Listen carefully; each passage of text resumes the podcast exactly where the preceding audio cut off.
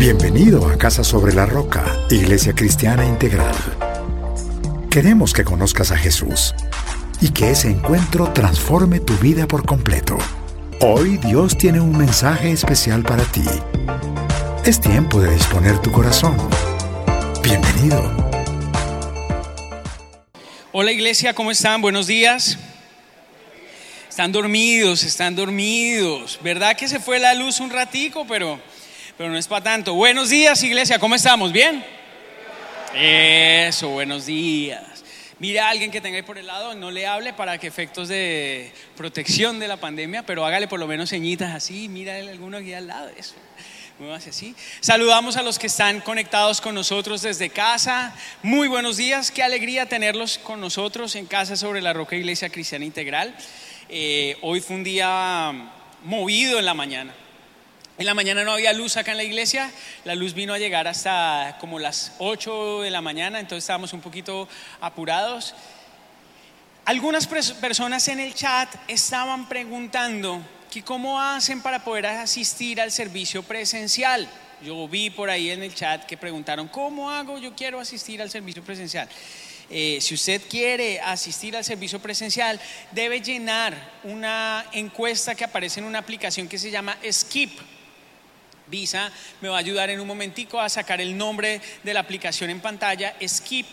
Y a través de esa aplicación usted llena una encuesta de salud. Una vez usted contesta la encuesta de salud, la aplicación le arroja a usted un código y con ese código usted puede ingresar a la iglesia. Tenemos eh, obviamente un aforo limitado. Eh, con todo el cumplimiento de las medidas de bioseguridad, distanciamiento, toma de temperatura, desinfección de manos, etc., etc., para que usted pueda tener una eh, permanencia segura dentro del templo, obligatorio uso de tapabocas, y si usted tiene adicional alguna situación médica o de salud que le impida estar en este lugar, chao, no me eh, claramente no debería estar aquí. Y la, y la aplicación lo descarta, no le permite ingresar. Pero tenemos una gran ventaja y es que podemos seguir conectados a través de la, nuestra canal de YouTube. ¿Cómo estamos? ¿Estamos bien? Eh, quiero que me acompañe por favor a la palabra de Dios. Vamos de una vez a entrar en materia. Hoy tenemos bastantes cosas para charlar. Así que quiero que me acompañe por favor a Segunda de Corintios capítulo 1, versículo 12. Segunda de Corintios capítulo 1 versículo 12. Si usted tal vez es la primera vez que se está conectando con nosotros, en Casa sobre la Roca leemos eh, la nueva versión internacional de las Sagradas Escrituras. Sin embargo, si usted tiene otra versión de, la palabra de Dios, no importa, cambia el lenguaje, pero no cambia el mensaje, el mensaje sigue siendo exactamente el mismo. Leemos segunda de Corintios capítulo 1, versículo 12. Los que están acá presencial me acompañan a leerlo fuerte, claro, audible, en voz alta. Eh, y en sus casas usted allá también acompáñeme a leerlo. Segunda de Corintios capítulo 1 versículo 12 dice así: para nosotros el motivo de satisfacción es el testimonio de nuestra conciencia. Nos hemos comportado en el mundo y especialmente entre ustedes con la santidad y sinceridad que vienen de Dios. Nuestra conducta no se ha ajustado a la sabiduría humana, sino a la gracia de Dios. Cierre sus ojos ahí en su casa, acá, usted que está en la iglesia, y acompáñeme a orar. Padre, te damos gracias por este tiempo. Gracias Dios porque hoy venimos única y exclusivamente a escuchar tu bendita palabra, Señor. Y yo te pido que sea eso lo que se lleve tu pueblo en esta mañana, tu palabra, Señor. Padre Santo, quita cualquier impedimento, quita cualquier cosa que esté nublando nuestro entendimiento en el nombre de Jesús. Abre nuestros oídos espirituales y permítenos escuchar lo que tienes para nosotros en esta mañana de domingo, Señor. Hoy en tu día, en el día del Señor, queremos escuchar tu voz. Y dígaselo usted ahí con sus propias palabras a Él, Señor, yo quiero en esta mañana únicamente escuchar tu voz. Dígaselo, Señor, quiero escuchar tu voz. Yo quiero escucharte a ti, Señor. Porque estamos convencidos que si te escuchamos a ti, nuestra vida no será igual de ninguna manera. Seremos transformados por ti, Señor. Usa mis palabras, Señor que de mi boca solamente salga lo que tú has dispuesto que escuche en esta mañana tu pueblo, Señor.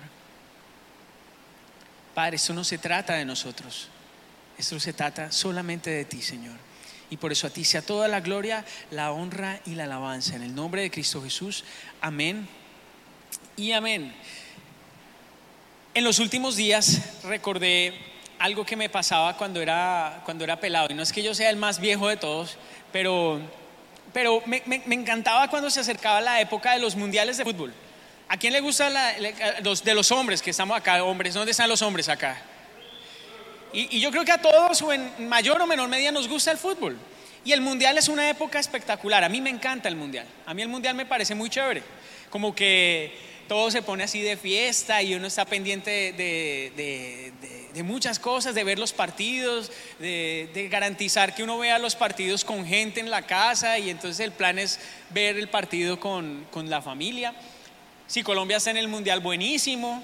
Entonces, pues es como, como toda una fiesta. Yo soy fan del fútbol a morir. Me volví hincha de Jaguares. Jaguares, soy hincha de Jaguares. Pero me acordé que no me escuchen mis amigos de Bogotá, por favor.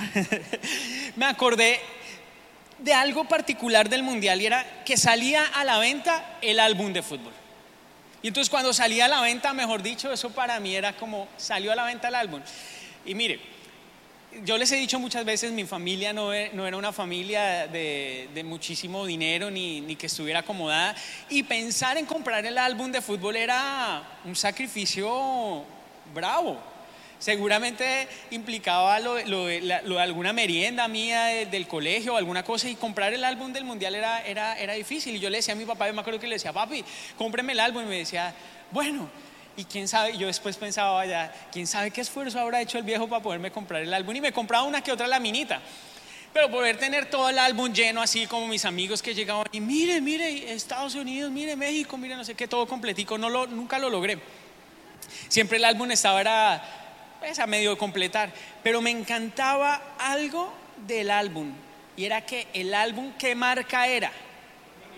Panini. ¿Cierto? El álbum era Panini. ¿Y qué pasaba si usted le vendían otro álbum que no fuera Panini? Era chiviado. Y entonces acuñamos una expresión nosotros ya en el día a día que es muy común. Original de Panini. Entonces usted se compra unos, unos zapatos, unos, unos, unos, tenis, y la gente le pregunta, ¿y, si son originales? Claro, mijo, original de Panini. ¿Cierto? Entonces uno ya decía, original, eh, original de Panini. O sea, a mí no me vaya a dar lo chiviado, a mí deme lo original. Y podrían haber mil otros álbumes porque siempre sacaban las copias, el álbum de no sé quécito y el de las monitas que no eran así brillantes y de holograma como las del de Panini, sino otras de más baja calidad. Uno quería era el álbum de Panini. Siempre el álbum de Panini.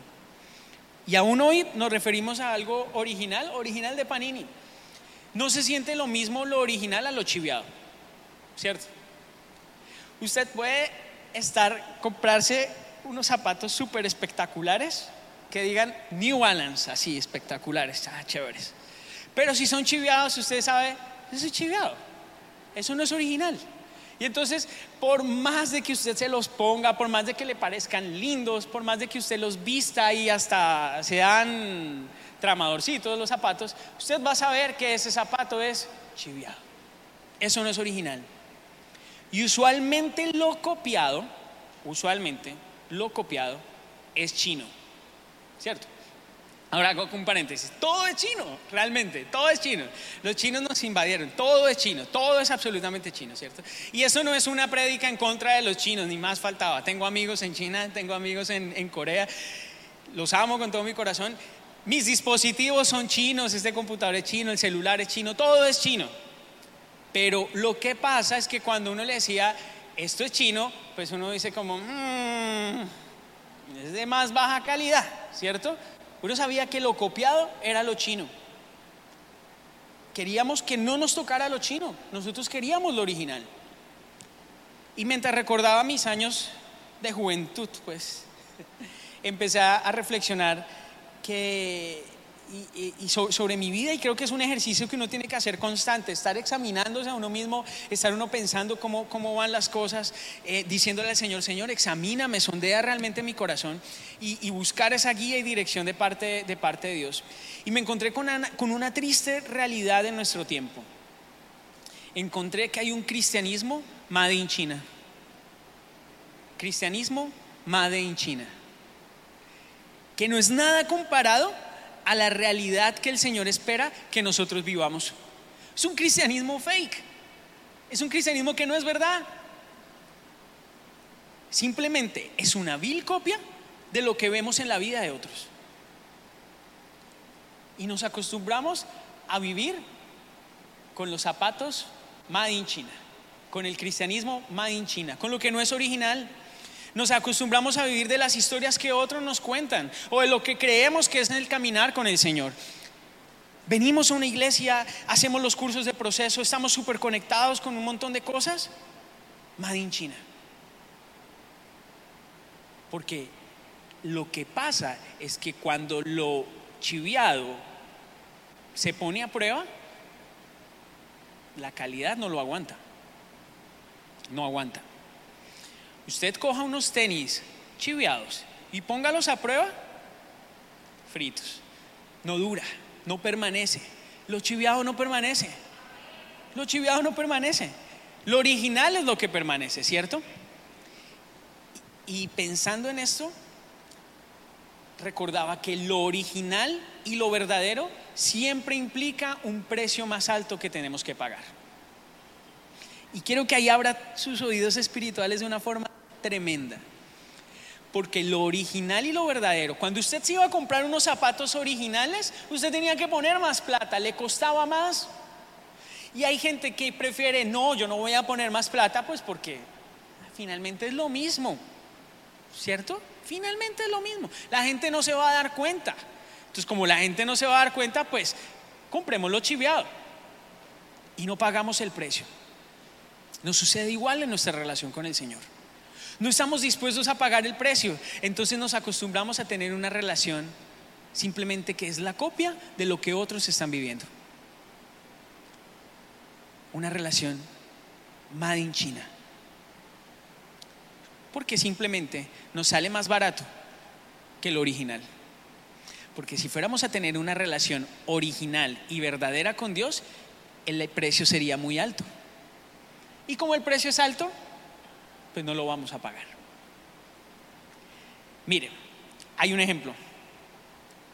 Hay unos carros chinos, estoy engomado con los chinos. Hay unos carros chinos que son la copia de los BMW. Es una marca que se llama Brilliance, ¿cierto? Y entonces tienen los carros y vienen el mismo, la X1 o la, la X3 de, de BM, pero usted ve el carro y usted dice, es igualito, es más, le pongo algo que es terrible. Es hecho en la misma mano, en la misma fábrica.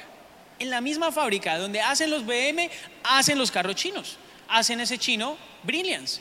¿Cuál es la diferencia? ¿Cuál es la diferencia entre el chino y el Brilliance y el BMW? La marca no. De lo que está hecho. El material. El material de lo que está hecho. Usted no le va a poner al Brilliance la misma calidad de materiales que le pone al BMW. Mire, por más que se esfuerce el Brilliance en ser un BMW, nunca lo va a lograr. Nunca lo va a lograr. Él no fue llamado a ser un BMW, él fue llamado a ser un Brilliance. Perdónenme los dueños de Brilliance, por favor. Ahora, nosotros hemos sido llamados no a aparentar nuestro cristianismo. Usted no ha sido llamado a parecer ser un BMW. Usted ha sido llamado a ser. ¿Y quién es usted? Usted ha sido llamado a ser un verdadero hijo de Dios que tiene su identidad completamente clara en Cristo, que desde que usted fue hecho, Usted fue llamado a ser un hijo de Dios, no una imitación de lo que debe ser una relación con Jesús. Usted fue llamado a ser original, verdadero. verdadero. Usted no fue llamado a vivir un cuento chino. A los que les gusta anotar los nombres de la prédica, esta prédica se llama así cuento chino. Usted no fue llamado a vivir un cuento chino. Usted fue llamado a vivir lo verdadero. Y quiero que me acompañe por favor a Mateo capítulo 23, porque esto se pone bueno. Del versículo 26 en adelante. Mateo capítulo 23, del versículo 26 en adelante. Está hablando Jesús. Y Jesús dice, fariseo ciego, limpia primero por dentro el vaso y el plato, así quedará limpio también por fuera. Hay de ustedes, ojo, maestros de la ley y fariseos hipócritas, que son como sepulcros blanqueados, por fuera lucen hermosos, pero por dentro están llenos de huesos y de podredumbre. Así también ustedes por fuera dan la impresión de ser justos, pero por dentro están llenos de hipocresía y de maldad. Miren, ¿qué encuentro yo? Un cristianismo lleno del cumplimiento estricto de unas normas, pero que por debajo son sepulcros blanqueados. Que no hay profundidad, que no hay relación, solamente hay emoción, solamente hay superficialidad. Encuentro hombres y mujeres que viven en un mar de religión, pero aún no han tenido un encuentro real con el Señor. Es como si todo lo que viven fuera una imposición. Su cristianismo es una imposición. Su relación con el Señor es una imposición. Y es como que estamos cumpliendo normas, normas, normas, normas, normas, normas, normas, religión, religión, religión. La religión mata. El cristianismo es vida. Nuestra relación con el Señor tiene que ser vida. Y luego, ¿qué pasa con estas personas? Cuando fallan, simplemente piensan que el cristianismo no sirvió. Y abandonamos la carrera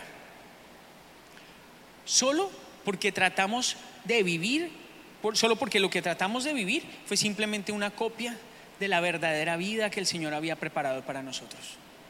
Cuando usted vive una vida de copia, una vida que no es la original, que no es la verdadera, para la cual usted fue llamado, usted se va a frustrar. Porque usted va a decir, esto no valió la pena. El cristianismo no. ¿Para qué? ¿Eso para qué? Si dio exactamente lo mismo, que vivir como los de afuera. Encuentro que a muchos de nosotros nos falta sinceridad y vida. No somos sinceros. Nos falta sinceridad con el Señor. Nos falta ser sinceros con Él y decir, oiga, mire, yo estoy acá porque realmente lo amo usted, Señor. No por otra cosa. Y quiero preguntarle una, una cosa sencilla. ¿Por qué es usted cristiano? ¿Por qué dice usted que es cristiano? ¿Por qué dice usted que es un seguidor de Jesús? ¿Por qué dice usted amar a Jesús? Porque nosotros no somos una moda. Nosotros no somos la apariencia de lo que vemos en un líder o en un pastor o en un director de ministerio o en una persona que está ocupando una posición. Nosotros no hemos, no hemos sido llamados a vivir la copia del cristianismo que viven otros. Nosotros hemos sido llamados a tener una relación auténtica y viva con el Señor. Amén. Y creo que es el momento de despojarnos de esas copias. Es el momento de quitarnos lo chiviado que el enemigo ha tratado de meter en medio de nosotros y de buscar lo puro de parte de Dios. Y yo quiero que para eso identifiquemos brevemente cinco cuentos chinos, cinco cuentos chinos que hoy debemos quitar de nuestra vida. Cinco cuentos chinos que hoy debemos quitar de nuestra vida. El primer cuento chino, anótelo así, religiosidad y legalismo. El primer cuento chino, la religiosidad y el legalismo. Y acompáñame por favor a Mateo, capítulo 15, del versículo 1 al 9. Mateo capítulo 15 del versículo 1 al 9. Dice lo siguiente, se acercaron a Jesús algunos fariseos y maestros de la ley que habían llegado de Jerusalén y le preguntaron, ¿por qué quebrantan tus discípulos la tradición de los ancianos? Comen sin cumplir primero el rito de lavarse las manos. Jesús les contestó, ¿y por qué ustedes quebrantan el mandamiento de Dios a causa de la tradición? Dios dijo, honra a tu padre y a tu madre, y también el que maldiga a su padre o a su madre será condenado a muerte. Ustedes en cambio enseñan que un hijo puede decir a su padre o a su madre, cualquier ayuda que pudiera darte ya la ha dedicado como ofrenda al Señor. En este caso, el tal hijo no tiene que honrar a su padre. Así por causa de la tradición anulan ustedes la palabra de Dios. Hipócritas. Tenía razón Isaías cuando profetizó de ustedes. Este pueblo me honra con los labios, pero su corazón está lejos de mí. En vano me adoran, sus enseñanzas no son más que reglas humanas. Miren, el Señor no nos llamó a nosotros únicamente a llenar la banca de una iglesia. El Señor no nos llamó únicamente a estar conectados y a hacer un numerito más dentro de las transmisiones que están pasando en Internet. El Señor nos llamó a tener una relación íntima y personal con Él. Nos llamó a tener vida con Él. Nos llamó a estar cerca de Él, a estar cerca de su corazón menos religión y más relación. Porque cuando estamos pegados a la religión, con el primer problema que venga en medio de nuestra vida, pinchamos, nos vamos. A la primera dificultad que tenemos que enfrentar, hasta ahí llegó nuestro cristianismo. Ahí se acabó nuestra relación con el Señor. Menos religión y más relación. Nos acostumbramos a ser esas personas supremamente religiosas, hermanito, ¿cómo estás? Siervo del Altísimo. Pero nuestro día a día, ¿qué está pasando? ¿Qué está pasando en el día a día? Mire, Santiago 1, capítulo, eh, Santiago capítulo 1, versículo 26 al 27. Dice, si alguien se cree religioso, pero no le pone freno a su lengua, se engaña a sí mismo y su religión no sirve para nada. Mire lo que dice el versículo 27, me encanta. La religión pura y sin mancha delante de Dios nuestro Padre es esta, atender a los huérfanos y a las viudas en sus aflicciones y conservarse limpio de la corrupción del mundo. Esa es la verdadera religión. La verdadera religión es cuando los otros ven un estilo de vida en medio de nosotros y dicen, oiga, me encanta lo que vive esta persona. Me encanta cómo es Alejandro en su casa, me encanta cómo es Alejandro en su familia. Este tipo, ¿qué es lo que tiene? No anda con la Biblia dándonos bibliazos a todo el mundo como un religioso. No anda con la Biblia como desodorante acá debajo del brazo. Sino que es un tipo que realmente vive lo que dice. El tipo no me ha dicho ni una sola vez que es cristiano. Pero su ejemplo es una cosa impresionante. Impresionante. Yo tenía, habían unos amigos de, mi familia, pues no eran amigos de mi familia realmente, eran unos vecinos en el, barrio donde vivíamos, pero nosotros con mi papá les decíamos a ellos los Flanders. Imagínense lo, caspas que éramos nosotros con mis, con mis, papás. Les decíamos a ellos los Flanders porque eran así cristianos, evangélicos y, y nos burlamos mucho tiempo de ellos. ¿Y por qué nos burlábamos de ellos? Porque el hombre desde que uno llegaba era hola, bendecido del Señor eterno, eh, y era con, toda la religiosidad del mundo, pero su vida no pasaba nada. Lo triste fue que nosotros como familia después caímos en exactamente lo mismo, creyendo que como éramos cristianos teníamos el derecho de juzgar la vida de otros, pero no ser ejemplo para ellos. Si nosotros decimos que somos hijos de Dios, tenemos que comportarnos como hijos de Dios, ser verdaderamente hijos de Dios. Amén. Amén. Mire, no fuiste llamado a ser un religioso, fuiste llamado a tener vida con Él, vida con Él. Que el Evangelio se te note. Anótalo así, que el Evangelio se te note. Y a los que están ahí en el chat, escríbanlo así, que el Evangelio se te note. Que el Evangelio se te note. Segunda cosa, segundo cuento chino que tenemos que eliminar en esta mañana. Hoy estamos matando los chinos, perdónenme los chinos. Segundo cuento chino que tenemos que eliminar en esta mañana, la apariencia. La apariencia. El primero que eliminamos fue la religiosidad y el legalismo. El segundo, la apariencia. Primera de Samuel, capítulo 16, versículo 7, un pasaje espectacular.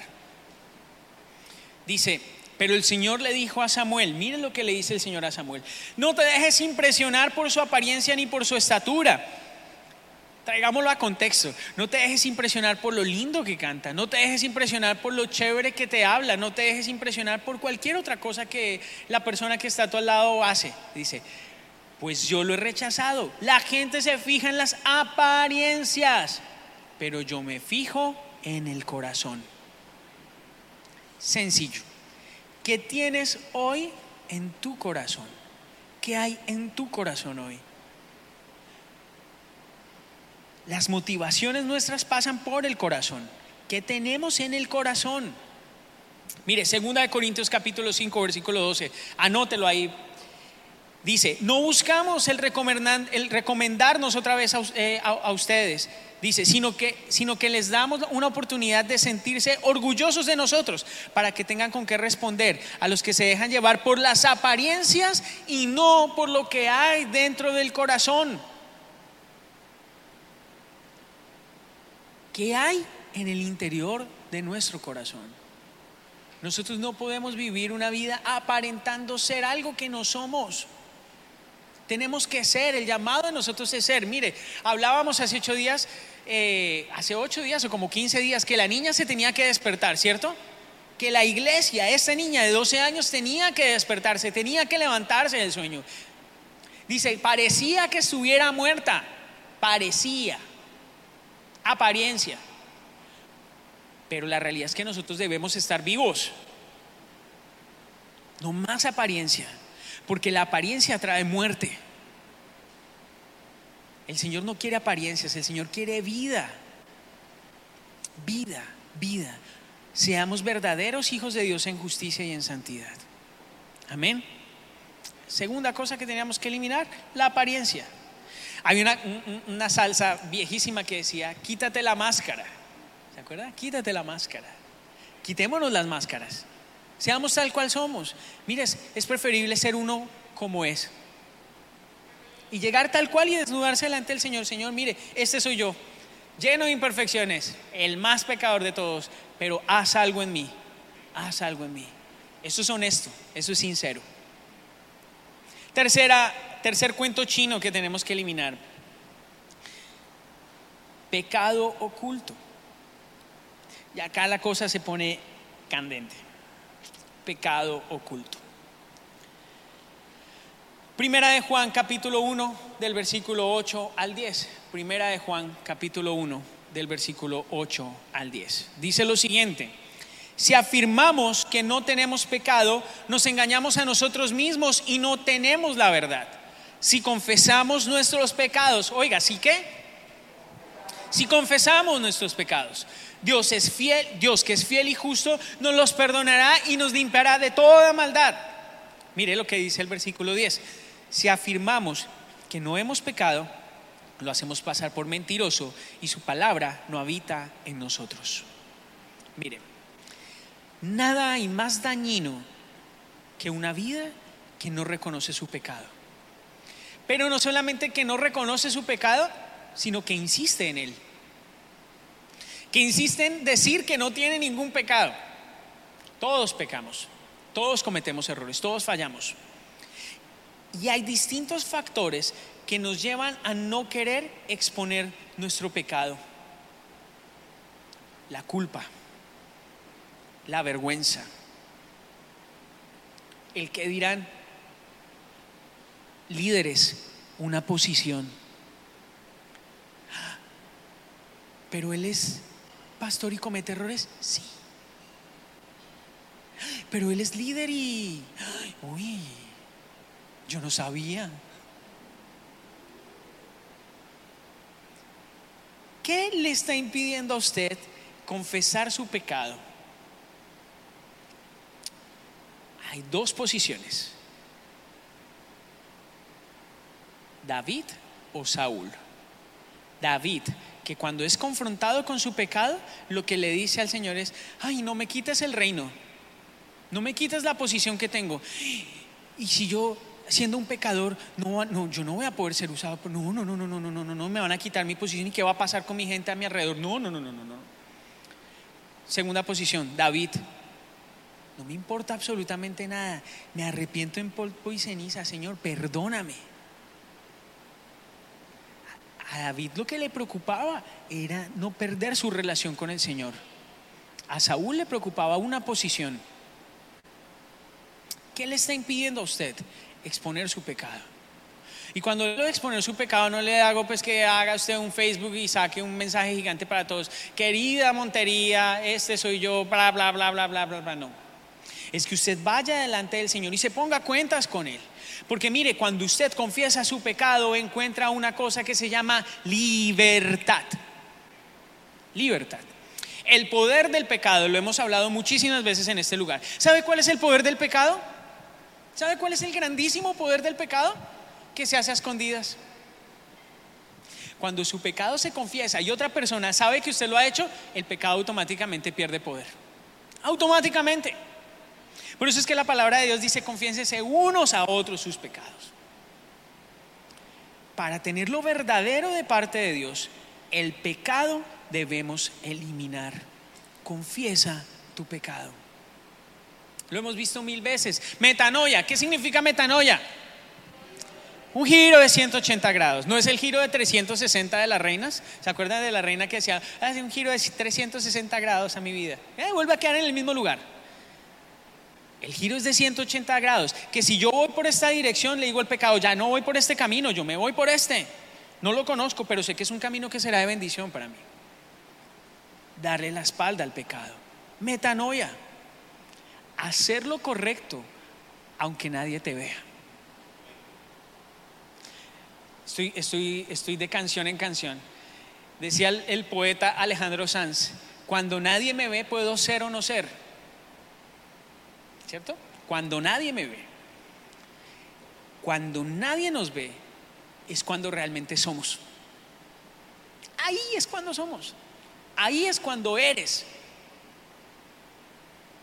¿Qué clases de personas queremos ser? No se deje meter más el cuento chino del pecado, porque el cuento chino del pecado es una vil copia de las bendiciones que Dios tiene preparadas para su vida.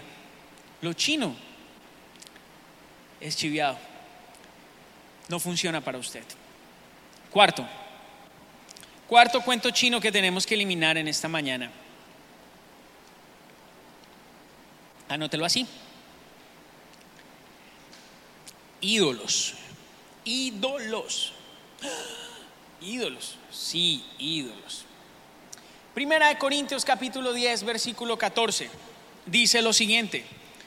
Por tanto, mis queridos hermanos, huyan de la idolatría. ¿Qué dice? Mis queridos hermanos, huyan, huyan de la idolatría. ¿Qué es un ídolo? Cualquier cosa que ocupa el lugar de Dios en nuestra vida. No voy a meterme en el cuento de las imagencitas, las estampitas o los santos o las estatuas. No, no voy a ir a ese, a, ese, a, ese, a ese nivel. Quiero ir un poquito más allá. ¿Qué ocupa el primer lugar en tu vida? Trabajo, el estudio, una relación sentimental, la posición que ocupas el dinero, la salud, cualquier cosa que ocupa el lugar de Dios en tu vida. Quiero ir más allá, un líder. Sí, porque a veces colocamos en el lugar de Dios a las personas que nosotros vemos por lo que recibimos algún tipo de, de instrucción de parte de ellos. Idolatría. ¿Qué quiero yo alimentar en medio de mi vida? ¿A quién quiero agradar? ¿A Dios o a las personas? ¿Qué personas o cosas se han convertido en ídolos en medio mío? Porque la idolatría es simplemente un cuento chino, es una vil copia. No es lo original, no es lo verdadero. Lo verdadero es cuando tenemos una relación pura, viva, santa y real con el Señor. Quinto cuento chino que vamos a eliminar en esta mañana, quinto y último cuento chino que eliminamos. Motivaciones incorrectas. Motivaciones incorrectas. Y quiero que me acompañen por favor a Proverbios capítulo 21, versículo 2. Proverbios 21, versículo 2. Y se lo voy a leer en una versión que se llama Dios habla hoy. en la versión Dios habla hoy. Dice, al hombre le parece bien todo lo que hace, pero el Señor es quien juzga las intenciones. Al hombre le parece bien todo lo que hace, pero el Señor es quien juzga las intenciones. Dios sabe el por qué hacemos lo que hacemos. Dios conoce la correcta motivación o la verdadera motivación que hay en nuestra vida. ¿Qué motivación tienes con lo que tú estás haciendo? ¿Qué te motiva? Porque si tenemos una motivación incorrecta, iremos persiguiendo simplemente la copia de lo que el Señor ha planeado para cada uno de nosotros. Alejandro, pero ese panorama está súper salvaje, o sea, cinco cuentos chinos re violentos y ahora, ¿ahora qué? ¿Ahora qué viene? Bueno, le voy a dar la solución. Anótelo así, la solución. La solución. La solución. Y acompáñenme por favor a Primera de Timoteo capítulo 1 del versículo 3 al 5. Primera de Timoteo capítulo 1 del versículo 3 al 5. La solución. Miren lo que dice, dice advertencia contra las falsas enseñanzas. Dice, como ya te rogué, espérame un segundo porque creo que ahí tengo una diferencia en la versión de Biblia que voy a, que voy a ver. Regáleme un segundito, por favor.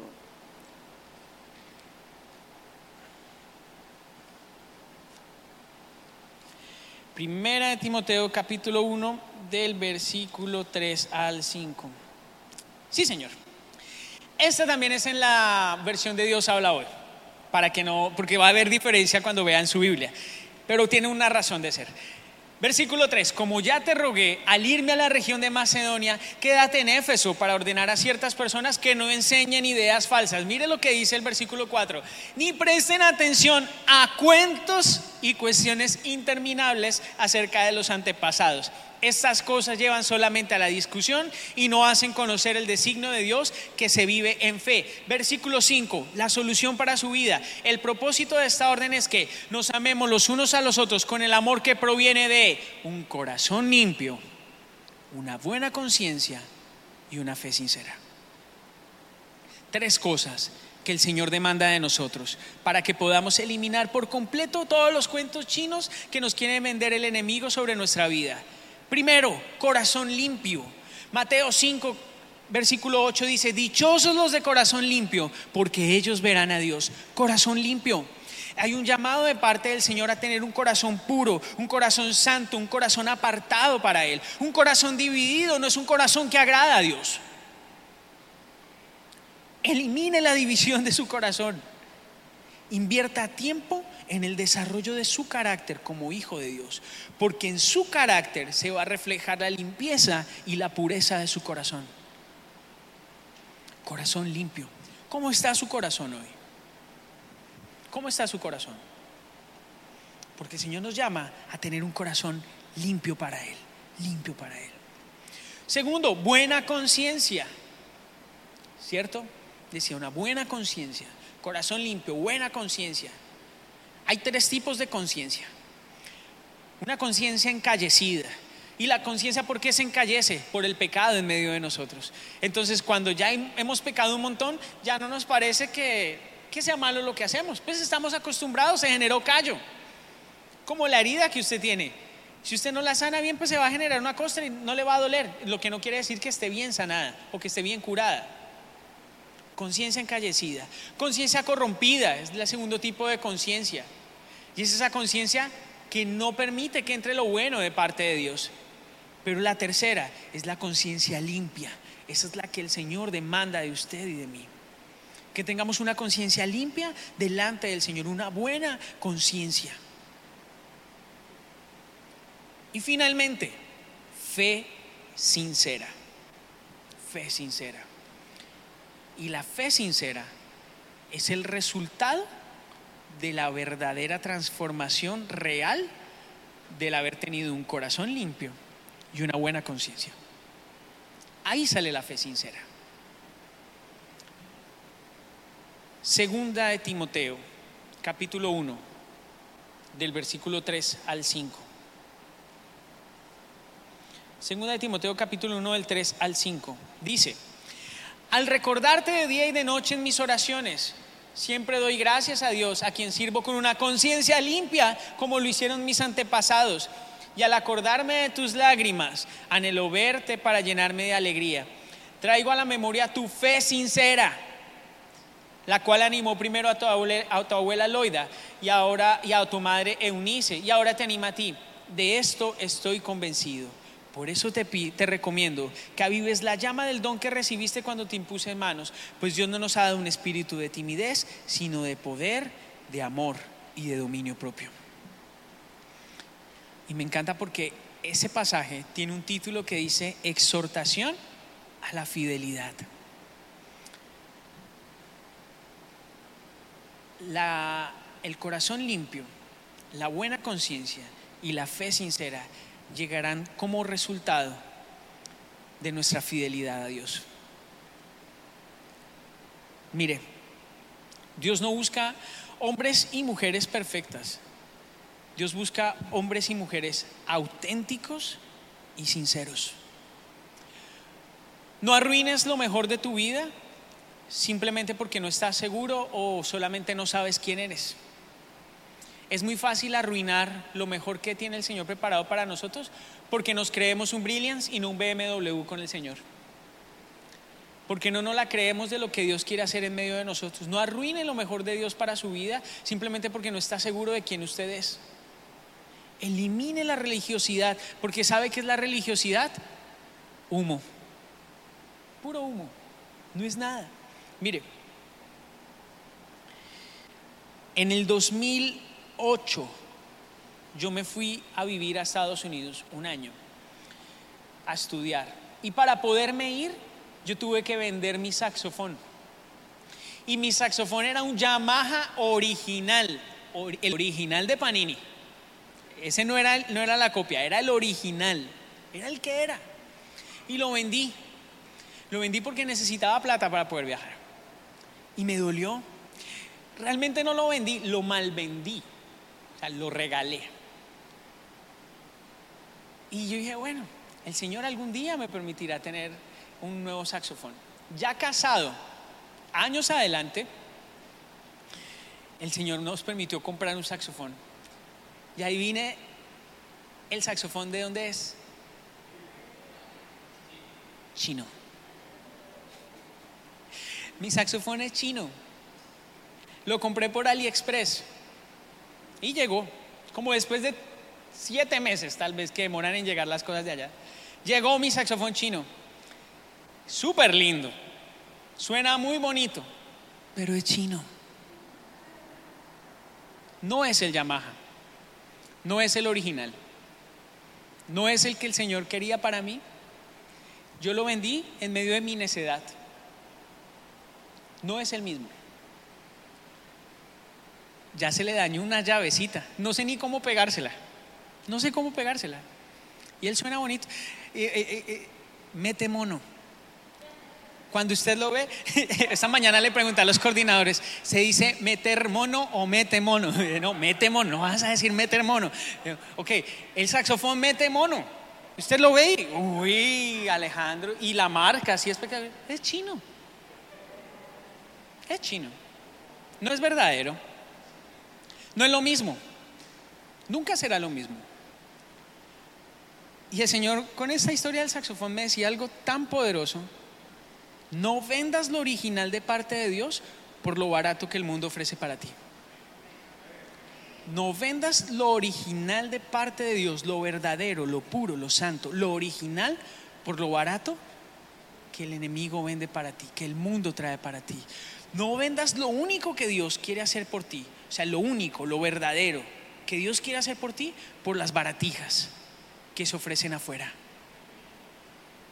Mire, que Dios puede usar el saxofón eh, chino, sí, puede usarlo. Pero el Señor y yo sabemos de qué está hecho ese saxofón. Él y yo sabemos de qué está hecha tu relación con Dios. Y yo quiero que ahí donde estás, cierre tus ojos por un momento. y empieces a orar a Dios y a decirle al Señor, yo quiero tener una relación verdadera contigo. Yo no quiero vender lo original tuyo por lo barato que el mundo ofrece. Simplemente porque me parezca que es más fácil o más sencillo, menos complicado. Simplemente porque pienso que no va a valer la pena o que al final el resultado va a ser exactamente el mismo. No, Señor.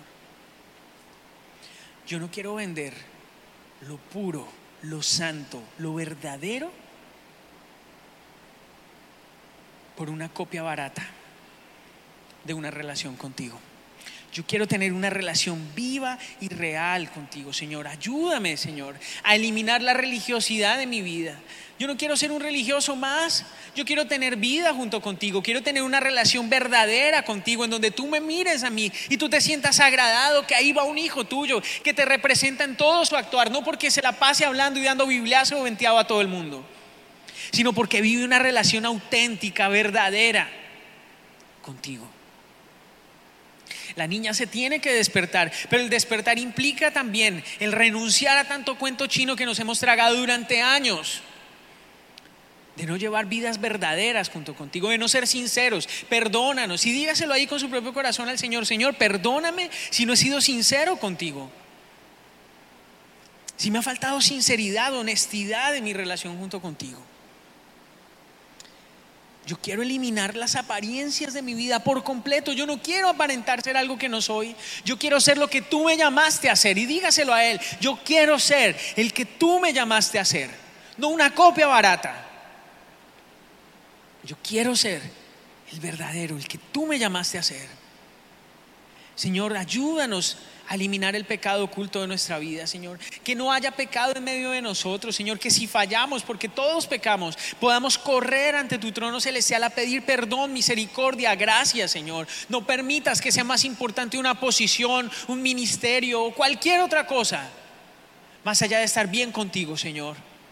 Nosotros queremos estar a cuentas contigo. Perdónanos. Si te hemos fallado, perdónanos. Y aprovecha este tiempo para ponerse a cuentas con el Señor. Y dígaselo al Señor, perdóname. Porque entiendo que debo vivir una vida de sinceridad contigo. A ti no te puedo engañar. A la gente la puedo engañar, pero a ti no lo puedo hacer. Perdónanos, Señor. Queremos eliminar todo tipo de idolatría de nuestra vida.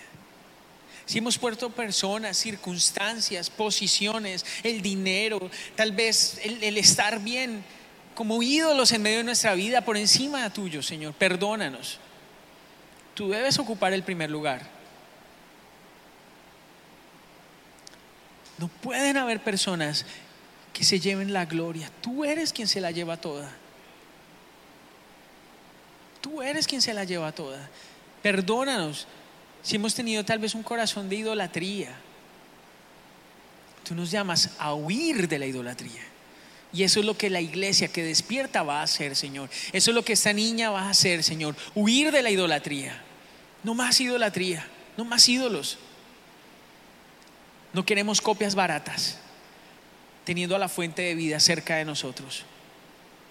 Padre, danos la motivación correcta.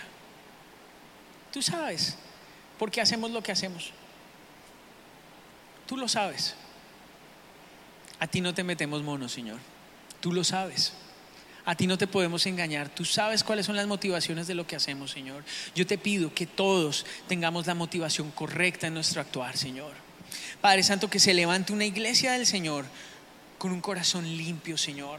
Padre Santo, que anhelemos, Señor Jesús, tener un corazón santo, apartado para ti, que no haya división en medio de nuestros corazones, Señor. Que desarrollemos un carácter como hijos tuyos que somos, Señor. Que tengamos una buena conciencia, una conciencia limpia, una conciencia que esté llena de tu Santo Espíritu, donde haya eh, conciencia de pecado también.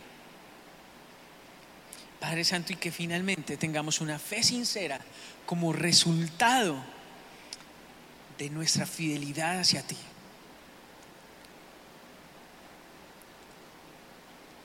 Hebreos capítulo 10, versículo 19 dice, hermanos, Ahora podemos entrar con toda libertad en el santuario gracias a la sangre de Jesús, siguiendo el nuevo camino de vida que Él nos abrió a través del vero, es decir, a través de su cuerpo.